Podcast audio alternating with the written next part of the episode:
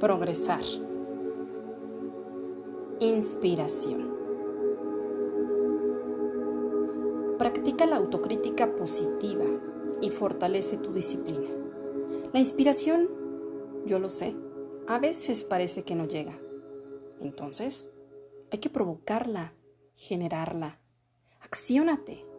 Comienza a ser tu propio líder.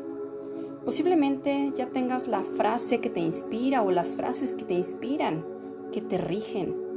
Una canción, un poema, una idea, una meta, un objetivo.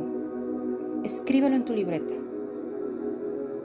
Genera un faro hacia el cual dirigirte. Inspírate. Elige inspirarte. Yo soy tu amiga Annie Girón. Gracias Gracias, gracias.